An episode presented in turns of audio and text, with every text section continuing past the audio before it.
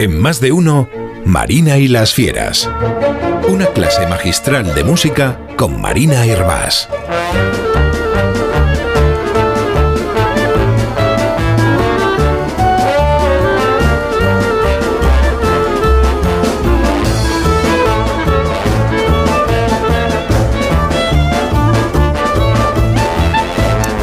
Marina tenía hoy para hoy, tenía deberes. Tenía deberes.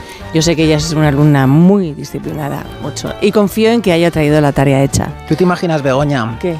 ¿Te imaginas que Marina no trae el trabajo que le pedimos hace dos semanas? que ahora estén todos los alumnos de, su clase de la universidad escuchando y que luego cuando llegue a clase le en la conducta. ¿No has hecho los deberes, Marina? Eso no va a pasar porque Marina es una persona muy responsable y que, da ejemplo, además. Ejemplo a todo el mundo. será, será. Em, Marina, no, estás muy callada, me estás preocupando. Yo digo, es que eh, ya, ya con esto de los alumnos, pues em, de repente tengo como un listón, ¿no? Que, claro, claro. Pero he hecho la tarea. He hecho ¿Pero qué deberes eran que no me acuerdo? Sí, se los pusiste tú. Ah, ¿se los Me los pusiste tú, Begoña. ¿Y cuál dijiste, Bach. Ah, Esta bueno, semana, sí. Bach, vale, por vale. favor. Sí, sí, cierto. Eh, un tema pequeñito. En fin, ¿cómo os trato? Eh? Que es que no, son eh, cosas obedezco a todos los caprichos que... Pero no te he pedido una cosa desagradable, todo lo contrario, ¿no? Claro. Es un, un placer, un placer tremendo para mí. Sí, lo que pasa es que si te cae Bach en un examen, a ver, que yo no sé mucho de Bach, pero así como tema general, pues que son 30 folios de 12 horas, que, que 30 años. tendríamos que haber concretado un poco a la hora de ponerle deberes a Marina Begoña, Pues- creo yo. Pero bueno, eh, yo eh, me he adelantado y como baje es inabarcable, eh, ni para 20 minutos ni para un examen, esto es toda la vida. Así que eh, lo he acotado yo misma, como me ha parecido a mí mejor. Si te Ujú. parece a ti bien, Begoña. Desde luego, no nos faltaría, vamos, por Dios. Ah, vale. No. Bueno, pues lo he acotado eh, eh, y he decidido entonces dedicar esta primera y probablemente, probablemente no la última sección de Baja a hablar de por qué este compositor y musicazo era un barrocazo. Un barrocazo. O sea que Bach da para muchas otras secciones. Está Para mucho, claro. para mucho. Vale, perfecto. ¿Y por qué? Eh, ¿Por qué era un barrocazo? Pues antes de arrancar, eh, porque yo sé que los lunes se hacen duros, pero los lunes son menos lunes, con un buen café, os invito a que nos tomemos un sorbito de alguno que pillemos por ahí escuchando, ojo, la cantata del café que escribe Bach. eh, que oficialmente se llama Calla no hables. Esta cantata, lejos de los temas religiosos habituales, me imagino, ¿no? con los que todo el mundo asocia a Bach, trata de una moza casadera adicta al café, a la que su padre trata inútilmente de desenganchar de esta bebida. Pero porque en el siglo XVIII ya eran adictos al café. Pues, Pues se ve que sobre todo los que se lo podían permitir, sí, pues se enganchaban como, como, Como la ahora. que habla, claro. eh, Bach en este caso compone un área de amor casi erótica al café. Dice, ah, qué agradable es el aroma del café, más sabroso que mil besos y más dulce que el vino moscatel. Café, café, necesito tenerlo y quien quiera complacerme, que me regale café.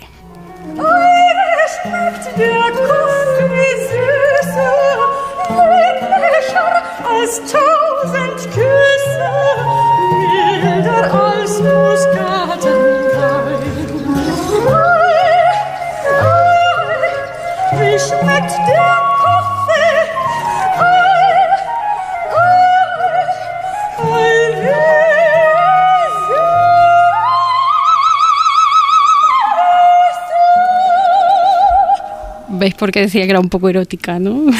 Irónica, no sé, también. Lo que yo no entiendo es lo de más dulce que el vino moscatel. O sea, ¿cuántos kilos de azúcar le echaban al café? Pues me imagino que muchos, claro. Que vamos, un Así café es. dulce. Bueno, hay gente para todo. Pero bueno, ¿estáis ya cafeinados, preparados? Venga, va. Eh, ¿no? Para- Estamos listos. Ya sé que otro día, Jorge, te tengo que poner, un- poner una cantata al queso. Que tú Pues sí, que si existiera y si no, pues la escribes. Eso, puede ponerse. En fin, vamos a ver por qué Bach era un barrocazo.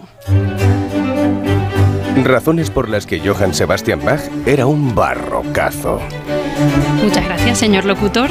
Eh, empezaremos recordando que un elemento muy característico del barroco en pintura, arquitectura o escultura, escultura es recurrir a los trampantojos, o sea, hacer que las cosas parezcan lo que no son, jugar con la perspectiva del espectador, por ejemplo, para dar la impresión de que las cosas son más grandes de lo que son en realidad. Que hay trampa antojos hasta en la cocina de vanguardias. ¿no? Hay más maravillosos. Sí. Eso es. Pues Bach también se apuntó a esto. Su instrumento principal era el órgano, aunque también tocaba la viola gamba, el clavecín, el violín, no dejaba nada el tío, ¿no? Pero bueno, el órgano, como sabéis, es un instrumento que permite, como el piano, al tener muchas teclas para todos nuestros dedos, hacer la melodía y el acompañamiento a la vez. De hecho, en el órgano se toca también el acompañamiento con los pies. ¿Qué Por coordinación, qué coordinación Sí, sí, hay que tener no. para tocar el órgano? para mí es un nivel físico totalmente inabarcable, es complicadísimo. Pues esta mm, triple forma de entender la música eh, lo lleva al violín, que en principio solo puede tocar la melodía. Por ejemplo, vamos a escuchar la sonata número uno para violín, eh, interpretada por Sunse- eh, Sunsuke Sato. Y está atento cómo el violín se hace él mismo, el bajo y la melodía. O sea, se lo guisa y se lo come todo.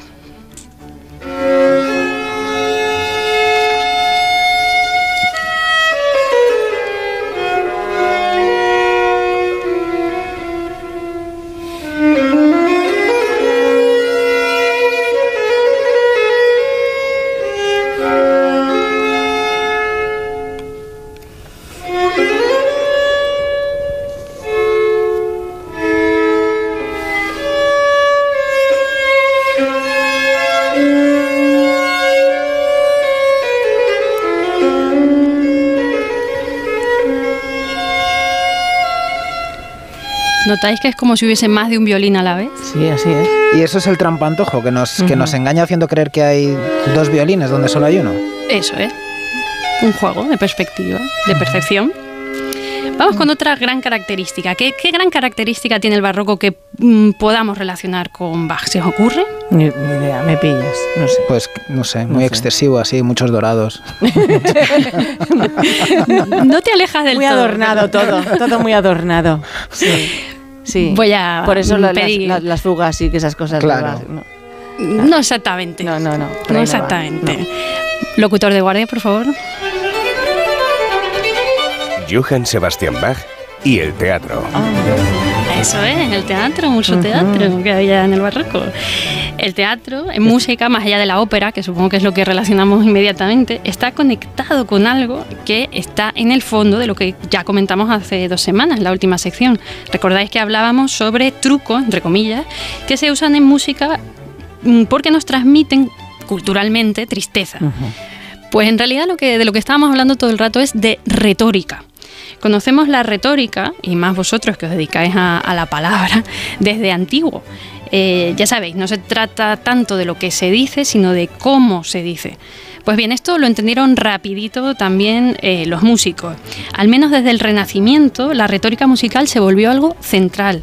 Pues ya no solo se trataba de que la música entretuviera o sirviera para contar historias o desde luego conectarnos con Dios, como en el canto gregoriano. La música tenía que mover afectos. O sea, que nos tenía que emocionar. Eso es, en términos modernos, pues los afectos ya, ¿no? Pues diríamos que nos tiene que emocionar, que sugestionar, que seducir.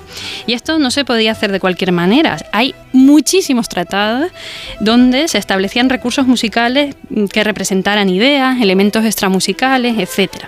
Algunos recursos retóricos consisten en imitar musicalmente al propio lenguaje, es decir, imitar cómo hablamos. Os voy a poner un ejemplo. Sí, Esto por se favor. entiende mejor. Vamos al comienzo de la Pasión según San Juan, donde vamos a encontrar algo que en retórica musical se llama una exclamatio, que en este caso es una llamada al Señor. Señor, Señor, tu gloria reina en todos los pueblos. Escucharemos entonces en alemán la exclamación Herr, Herr, que es esto, ¿no? Señor en alemán.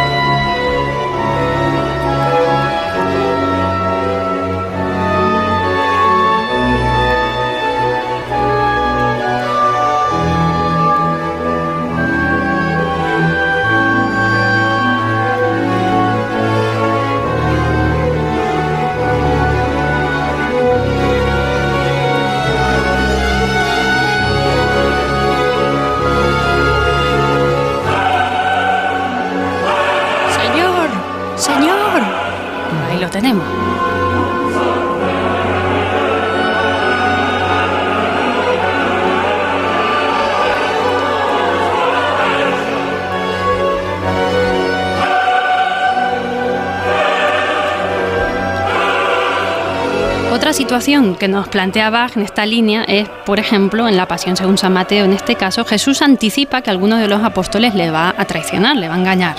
Organiza un coral representando esta estupefacción de los apóstoles que Claro, cuando te dicen algo así, ¿no? Pues se preguntan, ¿seré yo? ¿Seré ¿Seré- yo, ¿qué, qué habré hecho? ¿no? como, eh, como así por lo bajini. Es como cuando en el colegio preguntaban quién había hecho la gamberrada y todos decíamos, ¿quién, ¿no? Así como que podía estar detrás. ¿Quién habrá sido? Pues aquí igual, escuchad este fragmentito a ver si lo captáis.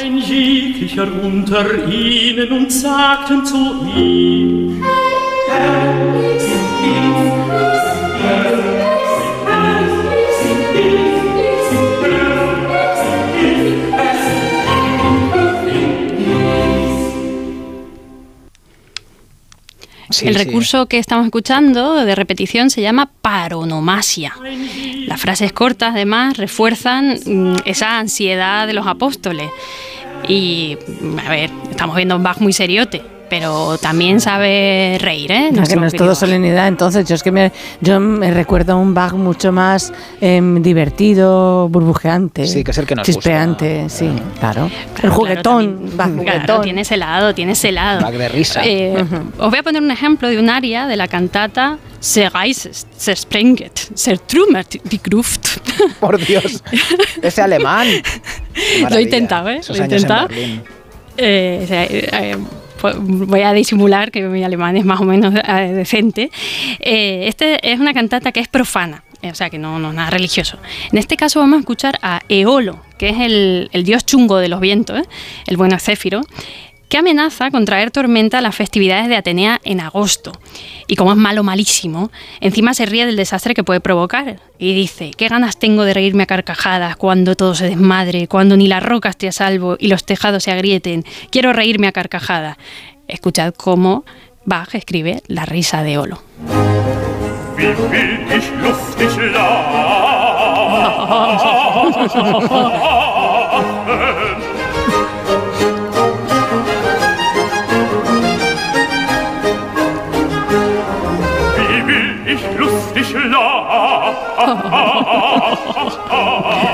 Se nota, ¿no? Qué chungo Genial. ese Olo, qué chungo. Es sádico.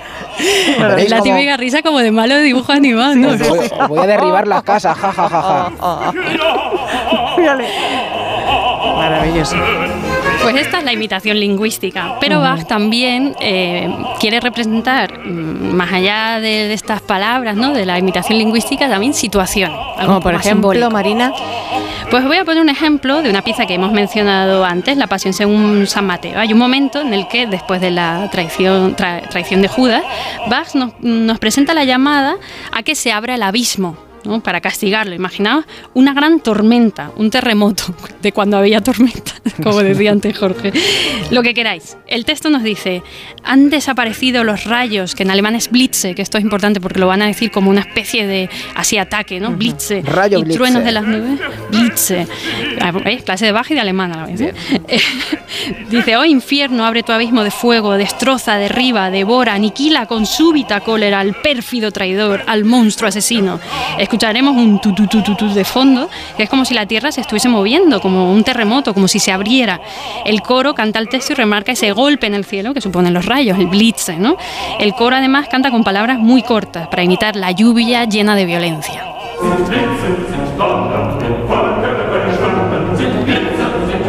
Blitze.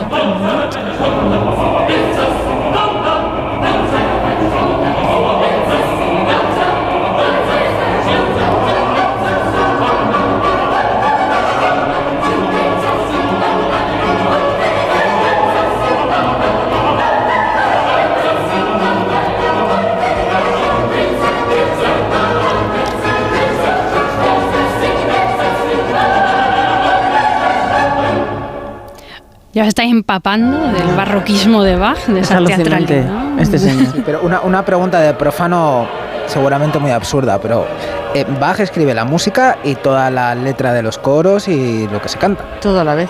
Lo- los coros son luteranos, vienen de la tradición luterana. Mm. Eh, y en la Pasión según San Mateo toma eh, temas de, de la Biblia, es decir, recoge los propios, los propios evangelios y los adapta. ¿Y, y, y- y cómo componía él? ¿Tú sabes cómo componía? Uf, semanalmente, ¿quieres decir? ¿O como diariamente? No, sí, Él- ¿cómo lo hacía? Como se a imaginaba toda una velocidad. melodía y no, claro, es que luego es, es- tenía que tener una cabeza alucinante, claro. A lo mejor componía ensayando, ensayando al órgano ahí, el tío. No sé. Hay, hay varias formas, depende del el repertorio. Era gente que tenía que escribir muy rápido, porque esto se interpretaba prácticamente cada semana. Cada semana tenía que estrenar obra. O sea que esto es un ritmo muy diferente al que, tenemos, Ya, al que ya, tenemos ya. en mente del compositor actual. ¿no? Eh, y entonces, pues a veces se- lo que normalmente se hacía era adaptar los textos, intentar con la música adaptar eh, aquello que estaba sonando. Por eso, para reforzar este el componente significativo de, de los textos. En los corales, por ejemplo, eh, toma los corales de Lutero y las melodías de Lutero y, y las amplía. Depende un poco del caso de la obra. Vale. Así Vale. Pues en nada, fin, esto es que es muy complejo. No, ¿eh? O sea, me dicho muy rápidamente, sí. esta sería la idea. Pues otro, para otro Eh, día, para otro día. para otro día os cuento más detalles de Venga, esto. También perfecto. depende de quién le pagase las cosas, porque normalmente Ya. era para la iglesia, pero también componía para la aristocracia, la universidad, en fin. Bueno, quería apuntaros, para seguir un poco con la cuestión de la retórica, que no solo en lo vocal tenemos el uso retórico, también en lo instrumental. Eh, por, por ejemplo, en su librito de órgano, Bach elabora estos corales luteranos que os comentaba y lo que hace es intentar ampliar su significado, precisamente enriqueciéndolos con estos recursos retóricos. Eh, esto, como siempre, se entiende mejor con un ejemplo. A ver, cuando tenéis que dar una noticia alegre, ¿Cómo habláis? ¿Leváis la voz? ¿Habláis más grave? ¿Habláis más lento? ¿Cómo le diríais a vuestra familia, me ha tocado la lotería? Yo- voz de Todo un voz poco, ¿eh? alta, voz Teatro. de pito. Alto sí. y agudo, es verdad. Sí, seguro. ¡La lotería! Sí, sí. sí. Se nos va a lo. Así es, sí, se a lo te va a agudo. lo agudo, sí.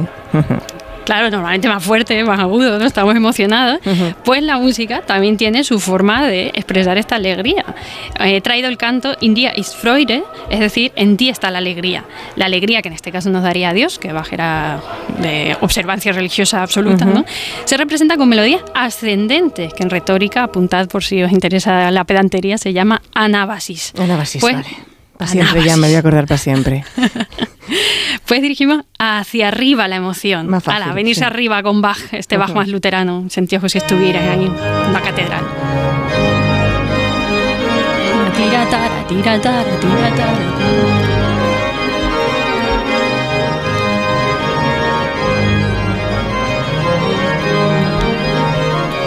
Una especie de melodía infinita. Tira, tira, tira, tara, tira, tara, tara, tara.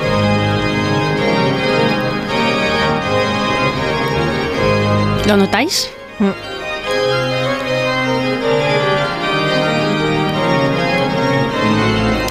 Os voy a proponer otro juego. A ver. Si tenéis prisa, Hmm. habláis más rápido, más lento. Eh, Prisa, rápido, y cortante, sí. Sí. Eso, ¿no? Al grano. Sí, sí, sí, totalmente. Sin adornos. Vamos, Sí. Sin barroquismos. Mm. Hablando de eso. eh. Pues estos ascensos melódicos, claro, pues también se pueden referir precisamente a lo ligero, a lo, volátil, a lo fugaz, ¿no? Eh, por ejemplo, Bach tiene una cantata, la BWV 26, que va sobre lo rápido que pasa la vida, ¿no? Que es un tema eterno en realidad. Eh, y lo que hace es llenar el comienzo con melodías que van a toda leche. Y cortante, como.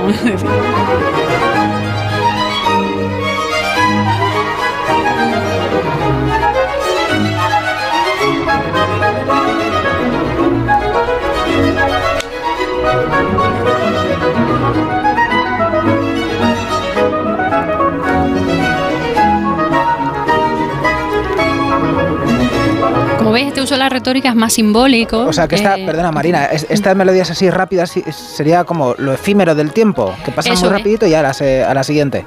Eso es.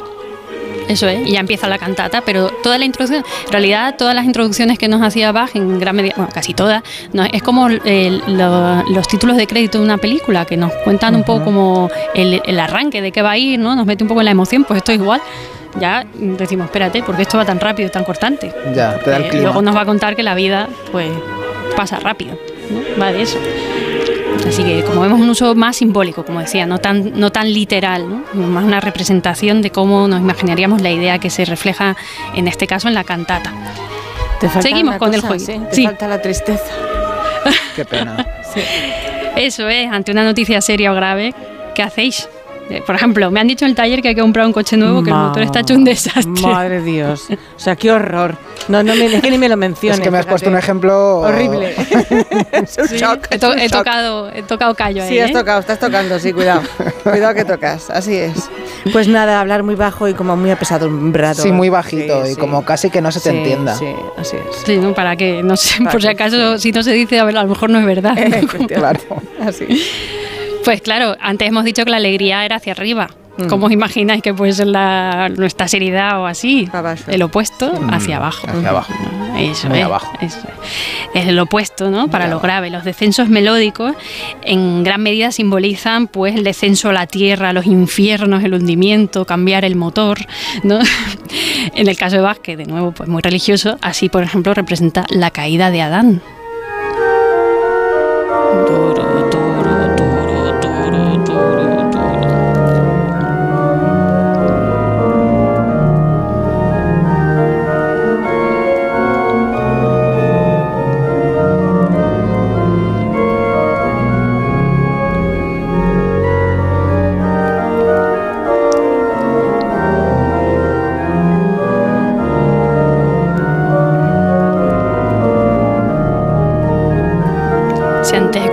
especie de melodía ascendente infinita, aquí tenemos una melodía infinita hacia abajo, ¿no? De que baja y baja y baja. El- Sí, sí, va de, va de depresión a, al pro- a lo profundo del hoyo. Eso es.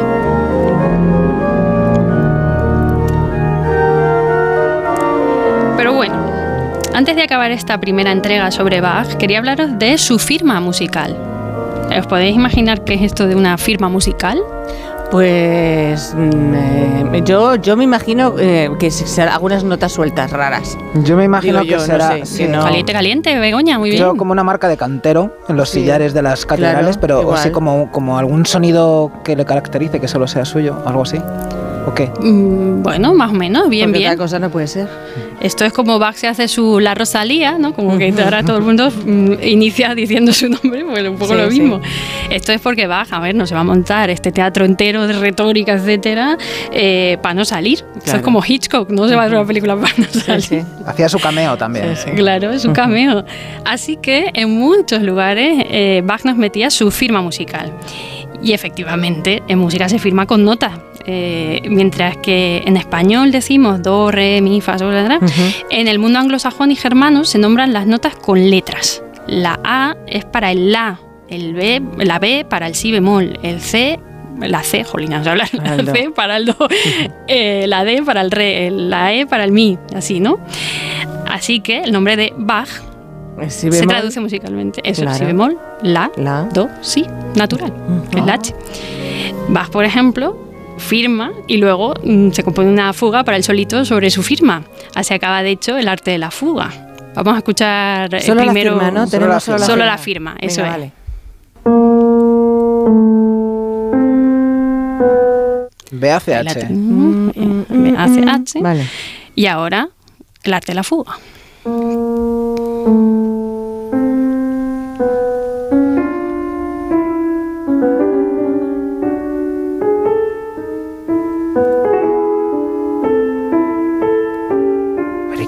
Nivel muy avanzado para tú identificar que ahí está Bach. ¿No? Es verdad. Esta firma es muy debatida. Se ha Ya comentado con- en- y no en lo contaba él estas cosas en su época, ¿no? Hay un pequeño para quedarse fragmento a en, en las biografías, en las primeras biografías que Sí. parece que confirma esto, pero está, es, un- es uno de los debates más abiertos de si verdaderamente era una firma o es casual. Ya. Parece poco casual porque cita este motivo muchas veces. Ujú. Pero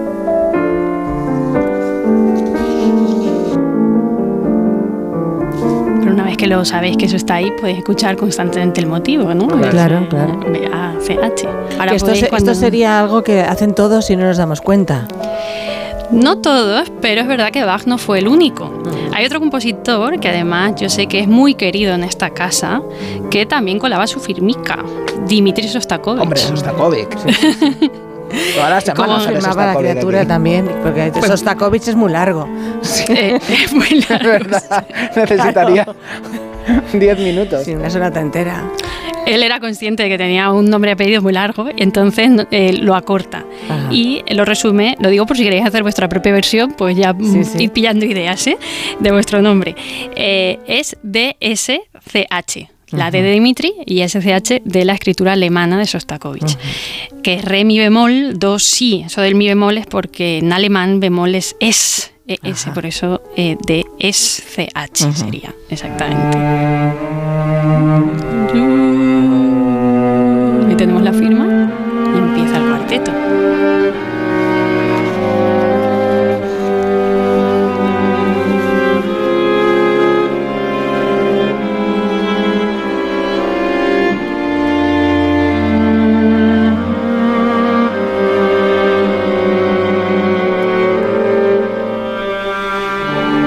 Claro, según la firma que tuvieras era motivo de inspiración. Sí. Yo me voy a hacer la mía porque Abad es fácil, ABAD. Súper- Muy plana. Es verdad. Es Oye, muy, tienes muy un como Ba- motivazo ahí. Muy como Bach. Muy Hay algunas obras que ponían la suya y la de su amante y así podían componer canciones sin que nadie supiera. Uy, qué salseo hay ahí. Voy a poner Gómez de la Fuente, o sea, todo junto. Muy G de la Font. todo, Muy largo. Marina, ha sido un placer, ya sabes, como siempre. La semana- Igualmente. la- el próximo día ma- va, vas va- más, más bajo, no, o cambias ya. No, por- cambiamos. Cambias. No, voy a, voy a cambiar, que Venga, tengo vale. una idea ya en ciernes. Vale, perfecto. Os mando un abrazo, gracias. Un beso grande, hasta Chao, luego, chao. Adiós. Chao, que Nos vamos bien. a, ¿qué nos vamos? A, un momento. Ay, la beta. Porque tenemos la beta, sí. Más de uno. En Onda Cero.